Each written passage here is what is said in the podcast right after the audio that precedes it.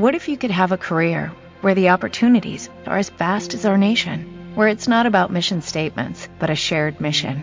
At U.S. Customs and Border Protection, we go beyond to protect more than borders, from ship to shore, air to ground, cities to local communities. CBP agents and officers are keeping people safe. Join U.S. Customs and Border Protection and go beyond for something far greater than yourself. Learn more at cbp.gov/careers. 11.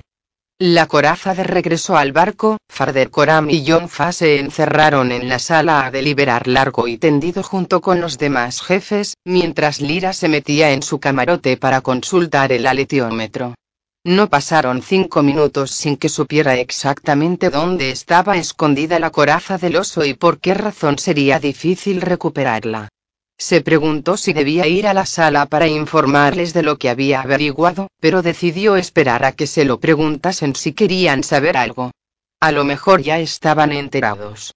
Se tumbó en la litera y se puso a pensar en aquel oso salvaje y poderoso, en cómo bebía aquel licor tan fuerte como si tal cosa y en la soledad que debía sentir metido en aquel sucio cobertizo. Qué diferentes eran los humanos, con sus daimoniums dispuestos siempre a hablar con ellos. En el silencio que reinaba en el barco, ahora inmóvil, sin el continuo crujido de los metales y las tablas o el zumbido del motor o el envite del agua en los costados del barco, Lira fue sumiéndose gradualmente en el sueño, en compañía de Pantaleimón, dormido también en la almohada.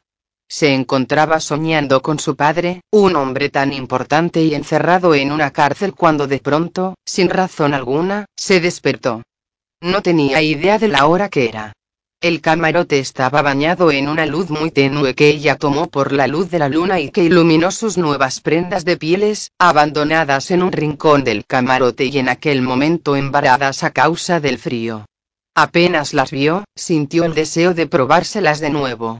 Una vez que se las hubo puesto, decidió subir a cubierta, así que, un momento después, abría la puerta situada al final de la escalerilla y salía al aire libre. Advirtió al momento que algo extraño ocurría en el cielo. Primero se figuró que eran nubes, movedizas y temblorosas como si estuvieran presa de nerviosa agitación, pero Pantaleimón le murmuró al oído. La aurora. Se quedó tan maravillada que tuvo que agarrarse a la barandilla para evitar un desvanecimiento. La visión ocupaba por entero el cielo ártico y su inmensidad rayaba en lo inconcebible como si cayeran del mismo paraíso, unas inmensas cortinas de luz delicada pendían, temblorosas, en el espacio. Eran de una tonalidad verde pálida y rosa, tan transparentes como la más tenue de las gasas, y con el borde inferior de un color carmesí tan intenso y rabioso como los fuegos del infierno. Ondeaban y se agitaban, finísimas, con una gracia superior a la de la bailarina más experimentada. Al ir hasta le parecía oír su rumor, un lejano y sibilante crujido. Su evanescente delicadeza le producía una sensación tan profunda como la que había sentido delante del oso. Estaba emocionada ante una visión tan hermosa que era casi sagrada, las lágrimas le escocían los ojos y aumentaban si cabe la descomposición de la luz, formando arcoíris prismáticos. Al poco tiempo se dio cuenta de que había entrado en un trance parecido al que le provocaba la consulta del aleteómetro. Llena de serenidad, se le ocurrió que quizá los movimientos de la aguja del aleteómetro hacían resplandecer la aurora. Incluso podía tratarse del polvo. Lo pensó sin advertir que lo hacía, por lo que lo olvidó al instante y tan solo lo recordó mucho más tarde.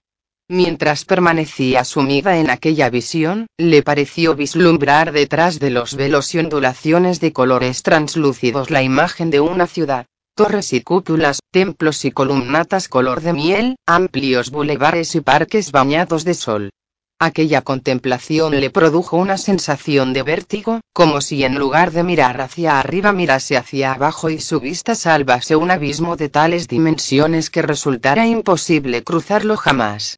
Allá a lo lejos se extendía todo un universo.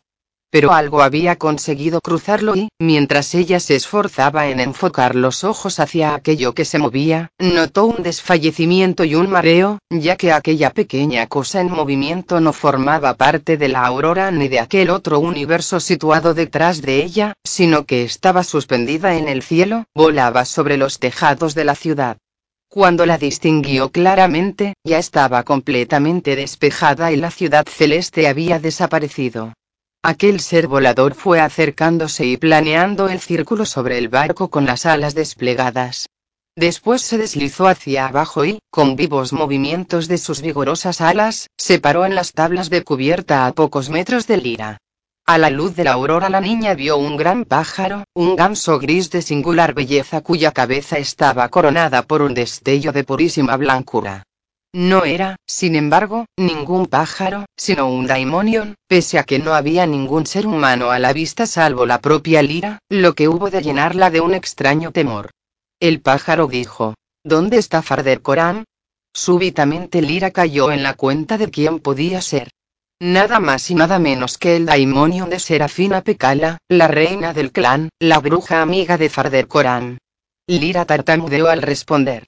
Yo, él, voy a buscarlo, dio media vuelta y se escabulló escaleras abajo hacia el camarote de Farder Korami, tras abrir la puerta, habló y sus palabras sonaron en la oscuridad. Farder Koran. Ha venido el daimonio de la bruja. Está esperando en cubierta. Ha venido volando hasta aquí él solo, lo he visto llegar a través del cielo, el viejo respondió. Dile que espere en la cubierta de popa, nena. El ganso, con paso majestuoso, se dirigió a la popa del barco y, ya allí, dirigió una mirada a su alrededor, elegante y salvaje a un tiempo, dejando a Lira tan llena de fascinado terror que tuvo la impresión de encontrarse delante de un fantasma. Apareció entonces Farder Corán, envuelto en atuendo propio para el frío, seguido muy de cerca por John Faa.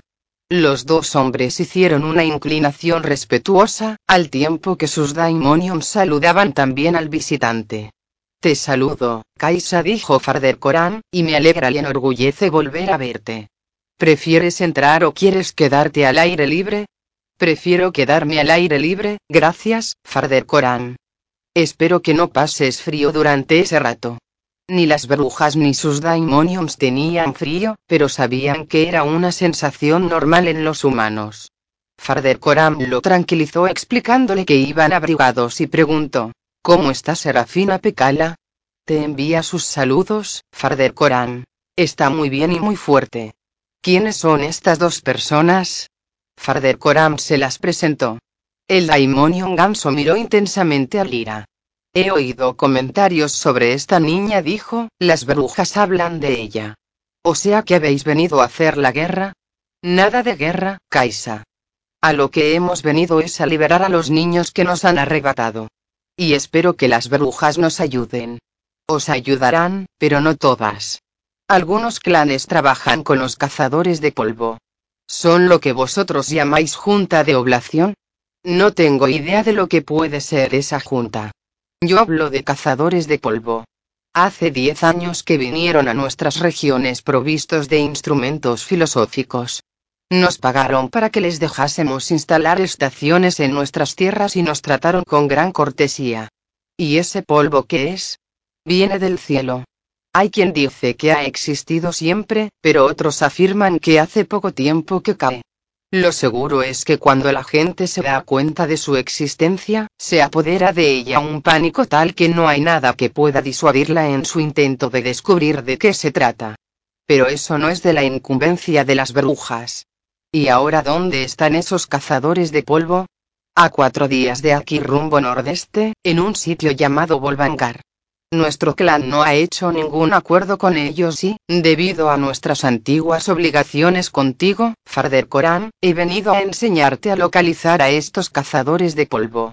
Farder Corán esbozó una sonrisa y John Fa dio una palmada con sus manazas en señal de satisfacción. Gracias le dijo al ganso.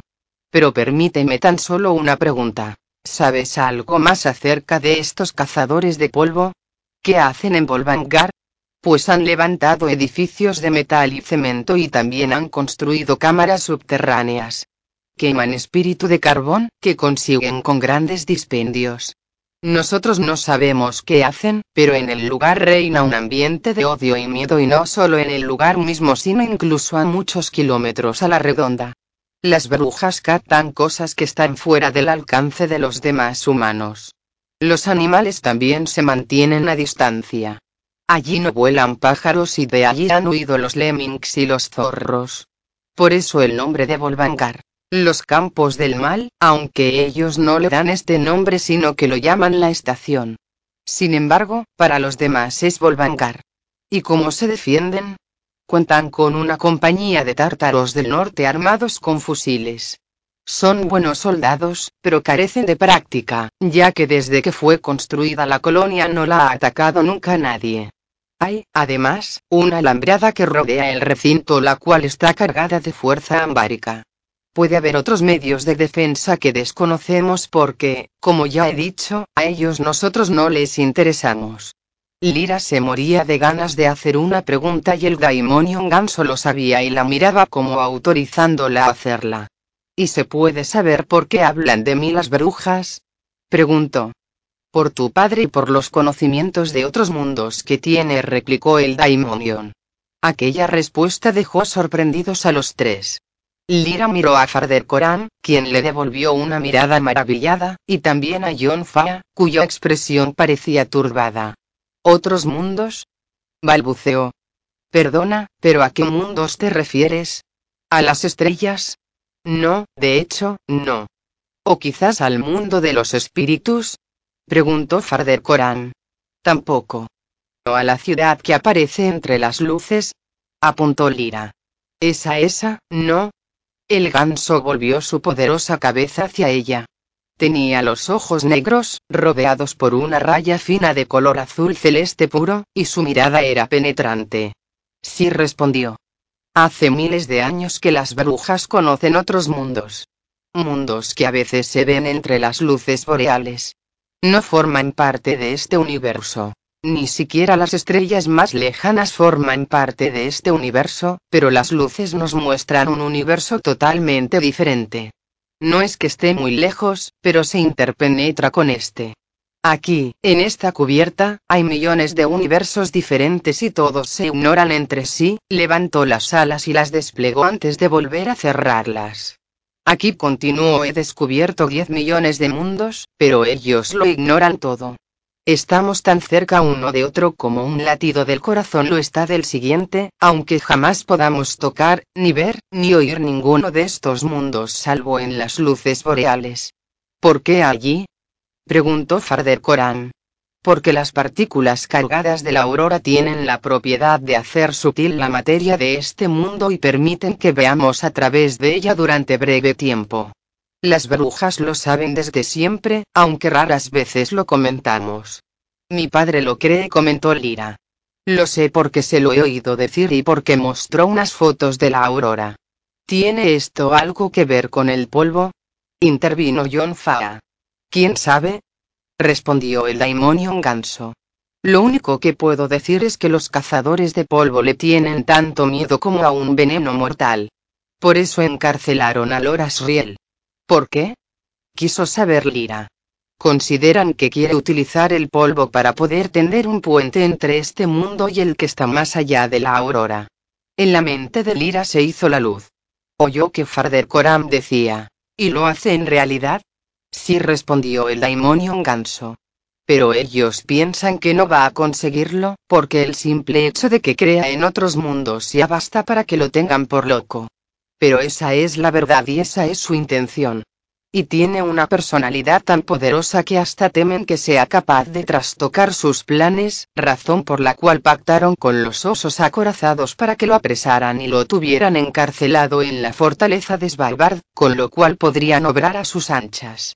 Hay quien dice que ayudaron al nuevo oso rey a conseguir el trono como parte del trato. ¿Quieren las brujas que él tienda ese puente? preguntó Lira. ¿Están con él o contra él? Es una pregunta muy difícil de contestar. En primer lugar, las brujas no están unidas. Entre nosotros existen diferencias de opinión.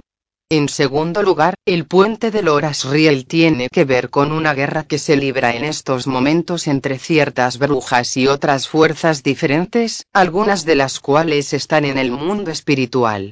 La posesión del puente, en caso de que llegase a tenderse, conferiría una gran ventaja. En tercer lugar, el clan de Serafina Pecala, que es mi clan, todavía no forma parte de ninguna alianza, pese a que se ejercen grandes presiones sobre nosotros para que nos declaremos en favor de uno u otro bando.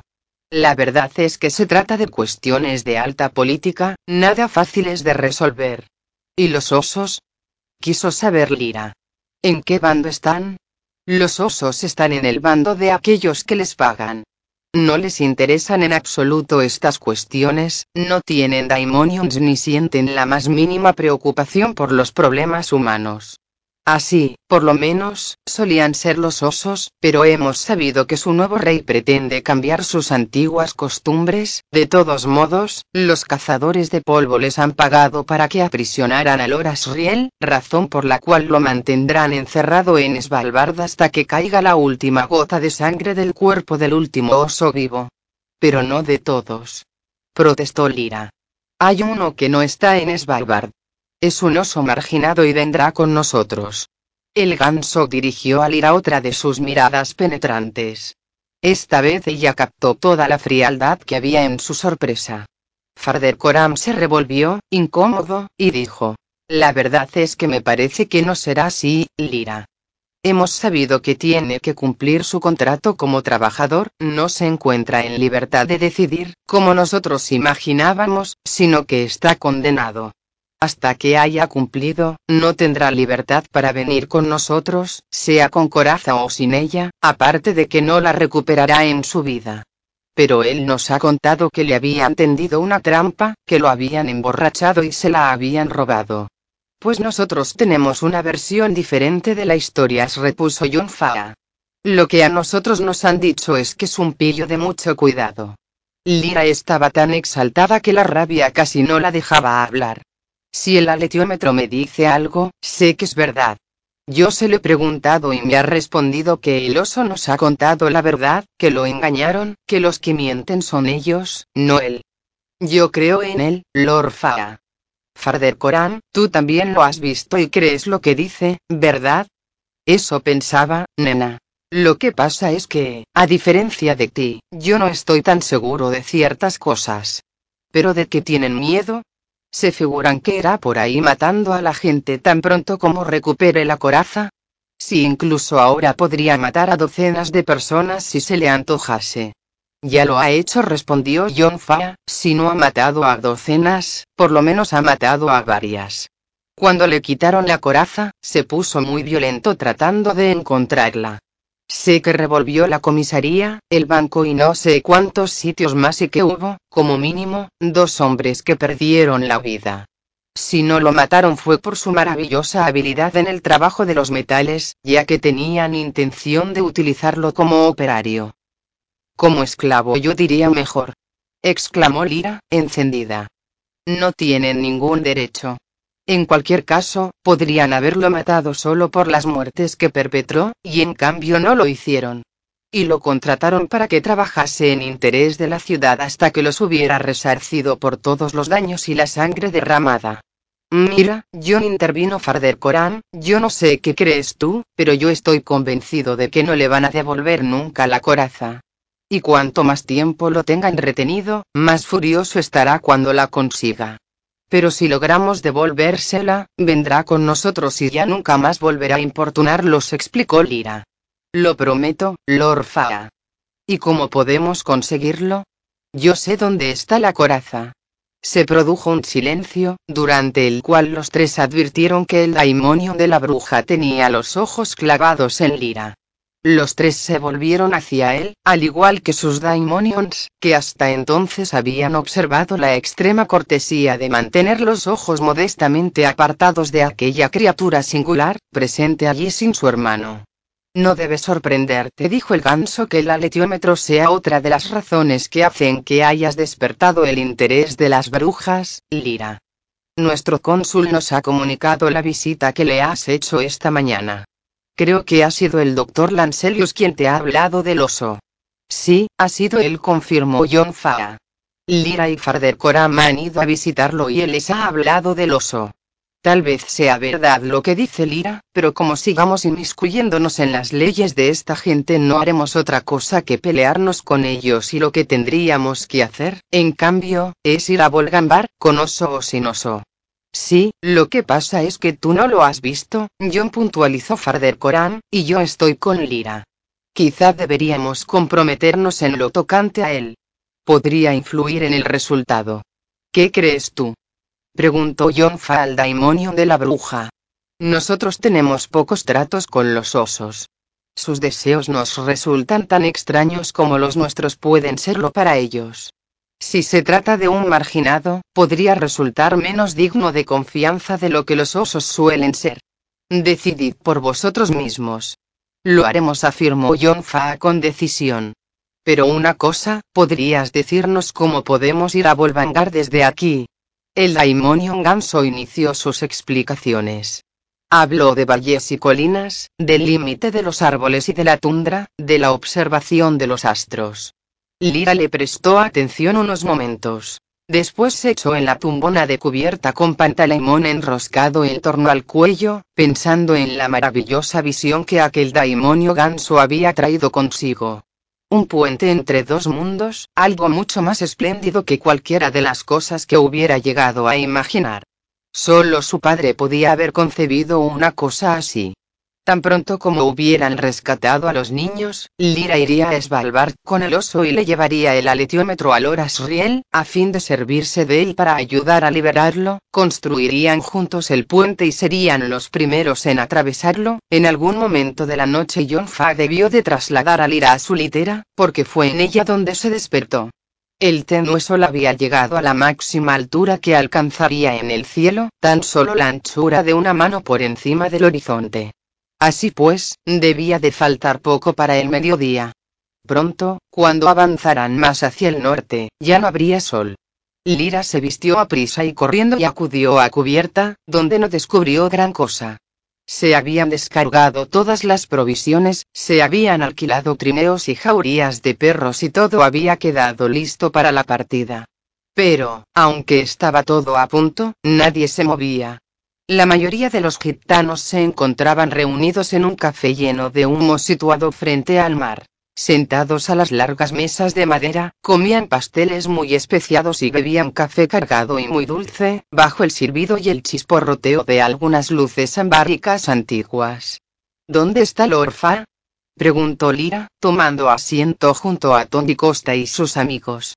¿Y Farder Coram? ¿Han ido a buscar la coraza del oso?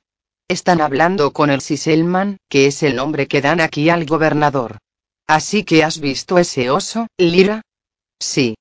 Respondió ella, y se puso a contar todo lo que sabía sobre él mismo. Mientras hablaba, alguien cogió una silla y se unió al grupo congregado en torno a la mesa. ¿O sea que has hablado con el viejo Yorek? preguntó. Lira miró al recién llegado con sorpresa. Era un hombre alto y delgado, con un bigote negro y fino, unos ojillos azules y almendrados y una perenne expresión de regocijo, sardónica y distante. Aquel hombre la impresionó instantáneamente, aunque no habría sabido decir si le gustaba o le disgustaba. Su daimonion era una liebre de pelo raído y de aspecto tan duro como el de él. Tendió la mano a Lira y ésta se la estrechó con cierta cautela. Lee Scoresby se presentó él. El aeronauta. exclamó ella. ¿Dónde está el globo? ¿Podré subir en él? Lo están desempaquetando. Tú debes de ser la famosa Lira. ¿Cómo ha sido que te pusieras en contacto con Yorek Birnison? ¿Lo conoces? Peleé a su lado en la campaña Tunguska. Hace años que conozco a Yorek. Los osos son unos malos bichos, pero mucho cuidado porque este es un caso. Digan, señores, ¿alguno de ustedes es aficionado a los juegos de azar? Aunque nadie había visto de dónde la había sacado, tenía en las manos una baraja de cartas, que revolvió con ruidosos chasquidos. He oído hablar de lo dotada que es su gente para los naipes, iba diciéndole Scoresby, removiendo y cortando las cartas una y otra vez con una sola mano mientras extraía de las profundidades del bolsillo de la pechera un cigarro puro con la otra y he pensado que no tendrían inconveniente en ofrecer a un sencillo viajero tejano la oportunidad de medirse con alguno de ustedes y de aventurarse en una guerra, aunque sea de cartulina. ¿Qué me dicen, señores? Los gitanos se enorgullecían de su habilidad en el manejo de los naipes y más de uno se mostró interesado y acercó la silla a la mesa. Mientras se ponían de acuerdo con Les Coresby sobre el juego y el envite, su daimonion se tiró de la oreja al tiempo que miraba a Pantaleimon, quien comprendió inmediatamente el mensaje y de un salto se plantó a su lado convertido en ardilla. El Daimonion Liebre no solo hablaba para Pantaleimon, sino también para Lira, por supuesto, así que ésta pudo oír que decía en voz baja. Ve a ver al oso y habla con él francamente. En cuanto sepan que la cosa va adelante, seguro que sacarán su coraza de donde sea. Lira se levantó llevándose el pastelito especiado sin que nadie lo advirtiera. Lee Scoresby ya estaba barajando las cartas y sus manos eran objeto de vigilancia por parte de muchos ojos desconfiados. En aquella luz débil, que iba atenuándose apenas a lo largo de una tarde interminable, Lira se abrió camino hacia el depósito de los trineos. Sabía lo que tenía que hacer, pero era algo que le producía inquietud y miedo al mismo tiempo. El enorme oso se encontraba trabajando en el exterior del más grande de los cobertizos de cemento y Lira se quedó, vigilante, junto a la entrada. Yorek Birnison estaba desmontando un tractor provisto de motor de gasolina que había sufrido un choque. El metal que cubría el motor se veía retorcido y combado y uno de los patines había quedado doblado hacia arriba. El oso retiró el metal como si fuera cartón y lo hizo girar entre sus manazas como si quisiera comprobar su calidad, antes de sujetar un extremo con una de las patas traseras para enderezar después toda la plancha de modo que las abolladuras desaparecieron y quedó restablecida su forma original. Apoyándose en la pared, levantó todo el peso del tractor con una pata y lo colocó de lado antes de inclinarse para examinar el patín abollado. Mientras lo hacía, descubrió a Lira. Esta se sintió presa de un acceso de pánico, tan imponente y extraño resultaba. Lira lo atisbaba a través del cercado hecho con cadenas, situado a unos 30 metros de donde se encontraba el oso y no pudo evitar imaginarse lo fácil que sería para él cubrir esa distancia dando uno o dos saltos y arrancar el cercado como si de una mera telaraña se tratase, por lo que a punto estuvo de echar a correr y escapar. Pero Pantaleimón le gritó. Un momento. Déjame que hable yo con él. Acababa de convertirse en una golondrina de Mari, antes de que ella tuviera tiempo de responder, ya había volado a través de la cerca y se había adentrado en el terreno cubierto de hielo que se extendía al otro lado. A una cierta distancia había una puerta abierta y Lira podría haberlo seguido, pero se quedó allí como paralizada. Pantaleimón la miró y de pronto se transformó en tejón. Lira sabía que se traía entre manos. Los Daimonions no pueden apartarse más que unos pocos metros de los humanos a los que pertenecen y, si Lira continuaba inmóvil junto a la verja y él seguía siendo un pájaro, no le resultaría posible acercarse al oso. Así pues, empezó a tirar de ella. Lira se sentía a disgusto, desamparada. Las garras de tejón de Pantaleimon se hundían en la tierra al tiempo que seguía avanzando. Cuando tu daimonion tira del vínculo que lo une a ti se experimenta una extraña sensación de tortura, se trata por una parte de un dolor físico y profundo en el pecho y por otra, de tristeza y amor inmensos. Lira sabía que a Pantaleimon le ocurría lo mismo. Era algo que todo el mundo siente a medida que va creciendo, un tirón que intenta averiguar hasta qué punto puede llegar sin romperse y un retroceso acompañado de un intenso alivio. Pantaleimón tiró un poco más. No, pan. Pero él continuó. El oso, inmóvil, los contemplaba. El dolor que Lira sentía en el corazón fue haciéndose más y más insoportable, hasta que le subió por la garganta un profundo sollozo de ansiedad. Pan. Inmediatamente Lira cruzó la puerta y se abrió paso trabajosamente a través del barro helado mientras Pantaleimón se transformaba en gato montés, saltaba a sus brazos y seguidamente los dos se abrazaban con fuerza profiriendo suspiros entrecortados, provocados por la infelicidad que habían padecido. Creía que tú, no, no sabía que fuera tan doloroso. Lira se secó las lágrimas con aire enfurruñado y se sorbió ruidosamente los mocos. Pantaleimón se acurrucó en sus brazos y entonces Lira comprendió que preferiría morir antes que separarse de él y volver a sufrir aquella angustia. Se trataba de una sensación enloquecedora, tal era la pena y el terror que había sentido. Si ella muriera en cambio, seguirían estando juntos, como los licenciados enterrados en la cripta del Jordán. Después la niña y su daimonion levantaron los ojos para mirar al oso solitario. Él no tenía daimonion alguno, estaba solo, siempre solo. Alira le acometió entonces un fuerte acceso de compasión y piedad por el oso y poco le faltó para acariciar su enmarañada pelambre, gesto frustrado tan solo a causa de la fría ferocidad de sus ojos. Yorek Birnison le dijo Lira. ¿Qué? Lord Firefather Coram han ido a ver si pueden recuperar tu coraza. El oso no se movió ni dijo palabra. Era evidente que creía que tenían muy escasas posibilidades de encontrarla. Yo sé dónde está, le explicó Lira, y a lo mejor, si te lo digo, incluso puedes ir a buscarla tú mismo. ¿Quién sabe? ¿Cómo te has enterado? Poseo un lector de símbolos. Pensé que tenía que decírtelo, Yorek Birnison, teniendo en cuenta cómo te engañaron. Yo esto no lo encuentro nada bien. No deberían haberlo hecho. Lord Fa hablará con el Siselman, pero es probable que, por mucho que argumente, no quieran devolvértela. Así pues, si yo te digo dónde está, ¿vendrás con nosotros y nos ayudarás a rescatar a los niños que están en Volvangar? Sí. Yo, aunque no quería ser cotilla, no podía evitar la curiosidad, por lo que continuó, yo había pensado que no entiendo por qué no te haces una armadura con tantos metales como tienes aquí, Yorek Birnison porque no me serviría de nada. Mira, indicó, levantando la tapadera del motor con una pata, asomando una zarpa por la otra y cortando la tapadera como si utilizara un abrelatas. Mi coraza está hecha de hierro celeste, yo mismo la hice. La coraza de un oso es su alma, de la misma manera que tu daimonion es la tuya. Podrías desprenderte de él, dijo señalando a Pantaleimon y sustituirlo por una muñeca llena de serrín, en esto estriba la diferencia. Pero vayamos al grano, ¿dónde está mi coraza? Antes escúchame bien. Tienes que prometerme que no te vengarás. Ellos se han portado muy mal robándotela, no obstante en este caso deberás reprimir tus deseos de desquitarte. De acuerdo, nada de venganzas. Pero que no haya represalias tampoco por su parte cuando la recupere, ¿entendido? Porque si quieren pelea, morirán. Se encuentra escondida en la bodega de la casa del cura, le reveló Lira. El cura está convencido de que la coraza tiene un espíritu dentro e intenta conjurarlo y expulsarlo. Así que allí es donde está.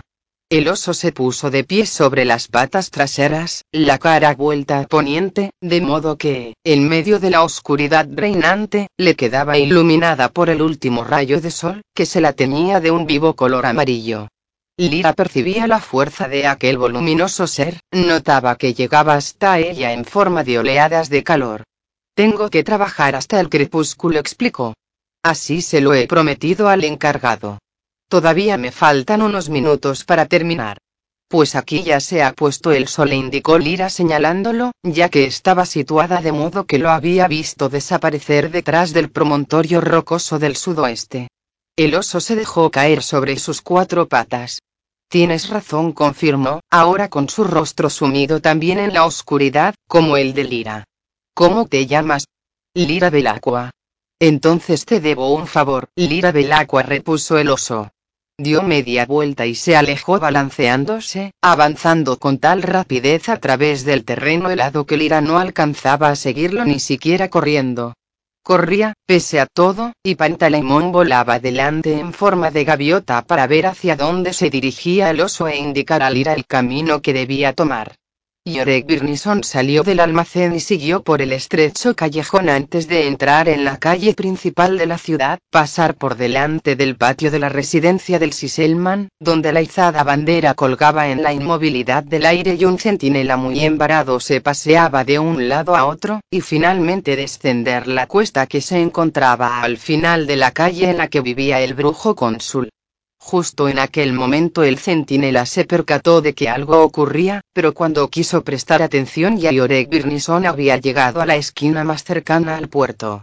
La gente se paraba a mirar o se apartaba para abrir paso a la precipitada marcha del oso.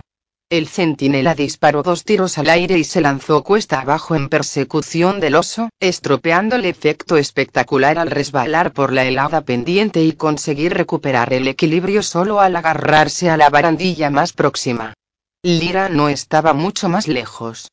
Al pasar por delante de la casa del Siselman había visto unas cuantas figuras humanas que salían al patio para ver qué sucedía y hasta le pareció distinguir entre ellas a Farder Corán, pero ya había dejado la casa atrás y se había lanzado a todo correr calle abajo en dirección a la esquina a la que también había llegado ya el centinela en el curso de su carrera tras el oso. La casa del cura era una de las más viejas del lugar, una casa construida con suntuosos ladrillos. Había que subir tres escalones para acceder a la puerta principal, que ahora colgaba de las bisagras hecha una ruina de madera astillada, mientras que del interior de la casa salían los crujidos y chasquidos que emitía la madera al resquebrajarse. El centinela, apuntando con el fusil, tuvo un momento de vacilación pero, al ver que los viandantes se paraban a mirar y que la gente que vivía al otro lado de la calle se asomaba a las ventanas, comprendió que tenía que actuar y disparó un tiro al aire antes de precipitarse al interior. Al poco rato dio la impresión de que toda la casa se tambaleaba, se rompieron los cristales de tres ventanas y del tejado se desprendió una teja. Una sirvienta salió corriendo, aterrada, con su daimonion tras ella. Una gallina que cloqueaba y batía estrepitosamente las alas, pisándole los talones. En el interior de la casa resonó otro disparo y se oyó un profundo rugido que arrancó un grito de la sirvienta. Como propulsado por un cañón, el cura salió con la celeridad del rayo, acompañado de un pelícano, su daimonion, con mucho revuelo de plumas y en actitud de orgullo ofendido. Lira oyó gritar órdenes y, al volverse, vio todo un escuadrón de policías armados que doblaban la esquina a toda marcha, unos con pistolas y otros con fusiles. No lejos de ellos aparecieron John Fa y la corpulenta y nerviosa figura del Siselman. Un estruendo de tablas desgarradas hizo que todos volvieran los ojos a la casa. Una ventana de la planta baja, que como es lógico suponer daba a la bodega, fue arrancada de cuajo con estallido de cristales y crujido de madera. El centinela que había seguido a Yorek Birnison salió corriendo y se quedó delante de la ventana de la bodega con el fusil apoyado en el hombro, después voló en pedazos la ventana entera y Yorek Birnison, el oso acorazado, saltó al exterior. Sin la coraza era un ser formidable. Con ella, aterrador. Tenía un color rojo de orín y estaba toscamente remachada, formada por grandes piezas y planchas de metal abollado y deslucido que chirriaban y rechinaban al encabalgarse unas sobre otras. El casco era puntiagudo como el hocico del oso y tenía unas rendijas para los ojos, aunque dejaba la quijada inferior al descubierto para morder y desgarrar. El centinela hizo varios disparos y los policías también apuntaron sus armas, pero Yorek Birnison se limitó a sacudirse los proyectiles de encima como quien se sacude unas gotas de lluvia, después de lo cual procedió a embestir con mucho chirriar y resonar de metales sin dar tiempo al centinela a escapar y dejándolo abatido en el suelo. El daimonion del centinela, que era un perro esquimal, se abalanzó al cuello del oso, pero Yorek Birnison le hizo el mismo caso que habría hecho a una mosca y, acercando al centinela hacia sí con ayuda de su enorme pata, se agachó y le oprimió la cabeza entre sus fauces. Lira ya sabía exactamente lo que ocurriría a continuación. Machacaría el cráneo del hombre igual que un huevo y seguiría a continuación una lucha encarnizada en la que habría más muertes y que no haría sino prolongar la espera. Y nunca conseguirían ser libres, ni con oso ni sin oso. Sin pararse a pensarlo dos veces, Lira se lanzó sobre el oso y le puso la mano en el único punto vulnerable de su coraza, la hendedura que quedaba entre el casco y la enorme plancha que le cubría los hombros, justo en el momento en que el oso agachaba la cabeza, aquel punto donde ella veía asomar los pelos entre amarillos y blancos junto a los bordes oxidados del metal. Allí fue donde Lira hundió los dedos y donde al momento se lanzó Pantaleimón convertido en gato salvaje, agachado y a punto para defenderla. Pero Yorek Birnison se había quedado inmóvil mientras los fusileros seguían disparando. Yorek. Le gritó Lira con voz preñada de indignación. Escucha. Tú me debes un favor, ¿sí o no? Pues ahora mismo vas a pagármelo. Haz lo que yo te diga. No pelees con estos hombres, déjalos y huye conmigo. Te necesitamos, Yorek, no puedes quedarte aquí. Ven al puerto conmigo y no te vuelvas siquiera para mirar. Deja que Farder Koram y John Fa se encarguen de parlamentar, ellos saben hacerlo. Suelta a este hombre y vente conmigo, el oso separó lentamente las quijadas. La cabeza del centinela, mojada, ensangrentada y con la piel de color ceniciento, golpeó en el suelo al caer el hombre sin sentido, mientras su daimonium se lanzaba sobre él para tranquilizarlo y acariciarlo y el oso se apartaba para seguir a Lira. Nadie más se movió contemplaron cómo el oso se alejaba de su víctima a petición de una niña que tenía un daimonium en forma de gato, y después se hicieron a un lado para dejar pasar a Yorek Birnison, quien, con su pesado andar, tomaba junto a Lira el camino del puerto. Lira, totalmente concentrada en el oso, no se detuvo a observar la confusión que dejaban detrás ni vio que, una vez desaparecidos, todas las personas daban rienda suelta al miedo y a la furia que les embargaba. Lira caminaba al lado del oso, mientras Pantaleimón iba delante de los dos abriéndoles paso. Así que llegaron al puerto, y Orek Birnison inclinó la cabeza, se soltó el casco con ayuda de una pata y lo dejó caer en el suelo helado con un fuerte ruido. Adivinando que algo ocurría, los gitanos habían salido del café y, al resplandor proyectado por las luces ambáricas de la cubierta del barco, vieron cómo Yorek Birnison se deshacía del resto de la coraza con varios encogimientos del cuerpo y la dejaba, hecha un montón de hierros, en el muelle. Sin mediar palabra con nadie, se zambulló después en el agua y desapareció en ella sin provocar un solo rizo en su superficie. Se había esfumado. ¿Qué ha pasado? preguntó Tony Costa al oír todo aquel vocerío de gritos enfurecidos que se acercaban de las calles de arriba, mientras los habitantes de la ciudad y los policías se dirigían al puerto. Lira se lo explicó lo más claramente que pudo. ¿Pero dónde se ha metido? exclamó Tony Costa. ¿Cómo es que ha dejado la coraza aquí en el suelo? Volverán a quedarse con ella en cuanto lleguen.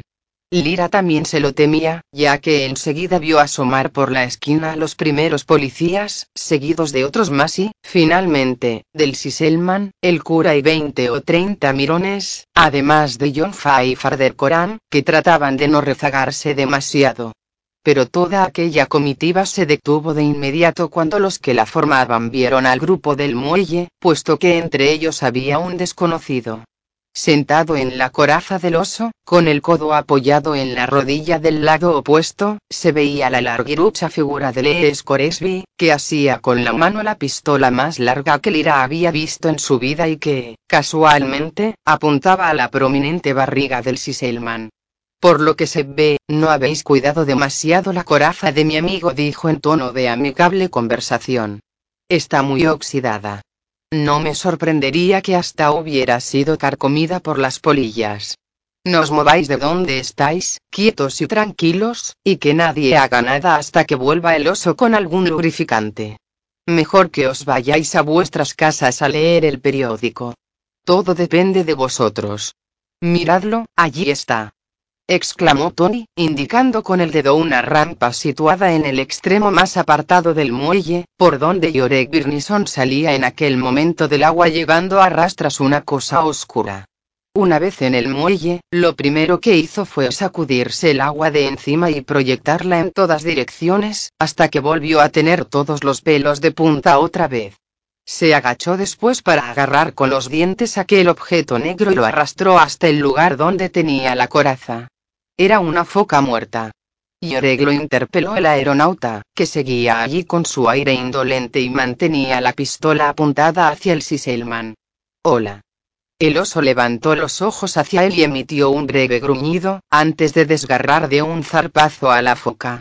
Lira contempló fascinada cómo le arrancaba la piel, la dejaba aplanada en el suelo y le sacaba unas tiras de grasa, que restregó a continuación sobre su armadura, insistiendo particularmente en aquellos lugares donde las piezas encajaban unas sobre otras.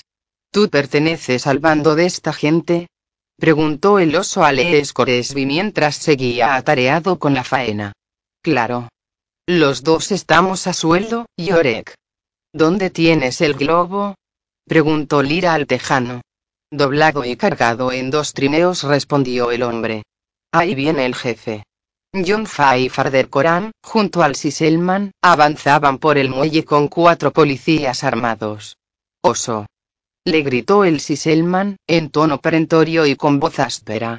Te autorizo a que te vayas con ellos, pero déjame que te diga que, como vuelvas a aparecer por nuestro pueblo, no te trataremos con piedad.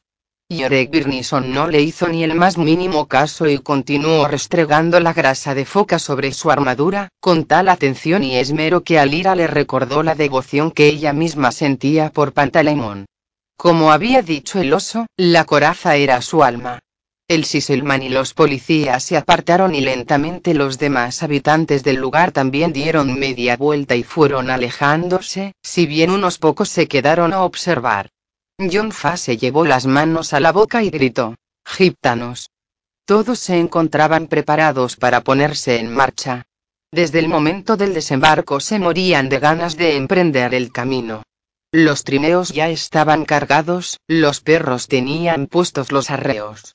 John Fa dio la orden. Ha llegado el momento de partir, amigos. Estamos todos reunidos y el camino despejado. Señor Scoresby, ¿lo tiene todo a punto?